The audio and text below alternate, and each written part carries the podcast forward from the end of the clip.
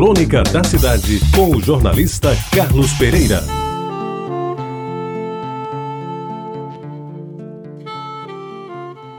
Amigos ouvintes da Reta Tabajara, num tempo em que brilhavam pelo microfone da nossa querida PRI4, Rádio Tabajara da Paraíba, em AM, vozes respeitadas e aplaudidas como Nelly de Almeida, Rui Bezerra, Rui de Assis e Teones Barbosa, dentre outras, o aparecimento daquele conjunto de quatro adolescentes foi um fato inusitado e surpreendente. Suas primeiras apresentações aconteceram como sói. Acontecer, é claro, em programas de calouros, atração radiofônica, logo depois copiada pela televisão. Se não falha a memória, coube a Gilberto Patrício ou Pascoal Carrilho pela primeira vez anunciar no palco auditório da emissora da Rua da Palmeira os Tabajaras do Ritmo. Nascidos Nunes de Brito, todos com nome começando com W. Pensava-se que ali eram jovens vindos de família de músicos profissionais, como era comum à época. Lembre-se de Peri Ribeiro, nascido de Erivelto Martins da Ordem Oliveira, Paulinho da Viola ou Edu Lobo, todos com genética musical autêntica. Mas o que? O pai oficial da Polícia Militar não participava sequer da banda de música da corporação. Quando muito, arranhava um violãozinho de leve.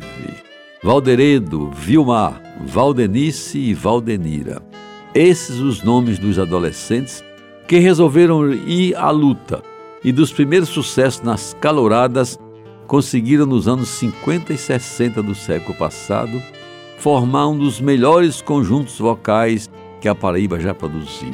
Suas apresentações, que aos poucos foram saindo de João Pessoa e dos limites da Paraíba, proporcionaram ao quarteto aplausos dos mais merecidos em todos os palcos por onde andaram, aqui e alhures. E meus amigos, fazia gosto ouvi-los, afinados, bem treinados na voz e no conjunto, eles mesmos se acompanhando nos instrumentos musicais que dominavam com rara eficiência. Era, por assim dizer, presença obrigatória em todos os festivais de música que naquele tempo aconteceram em todo o Nordeste.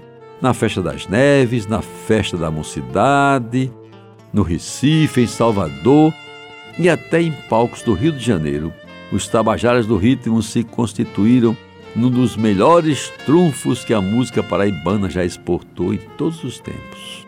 E é tão bom ver hoje a Luci Alves paraibana de João Pessoa cantando para todo o Brasil, me faz lembrar também o tempo dos Tabajaras do Ritmo. Porque naquele tempo não havia CD. E até para gravar um LP, long play, para quem não se lembra, era preciso ter patrocínio. Quando muito a Rosenblit do Recife dava chance a artistas regionais. E os Tabajaras do Ritmo gravaram e conseguiram até vender discos, o que foi uma inominável proeza para um conjunto paraibano.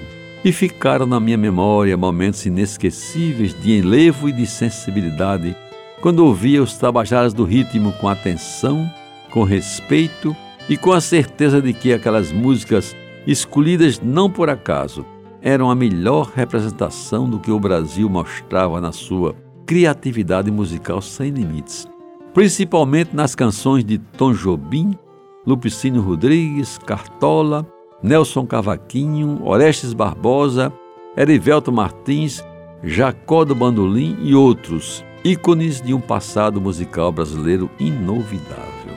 Pois bem, há alguns anos depois de tanto tempo em que o conjunto foi desfeito, cada um deles seguindo seu caminho em busca de profissões mais rentáveis, alegrou-me escrever esta crônica ao som de um CD, gravado de forma amadorista, de uma descendente direta do conjunto alimentou-me a sensibilidade e acrescentou-se a minha emoção, a voz doce e terna da bela e jovem Lívia Nunes, filha de Valdenice, autêntica herdeira musical dos Tabajaras do Ritmo. Se ela seguiu a carreira e se vai ter o mesmo brilho de sua mãe e dos seus tios, só o futuro é que vai dizer.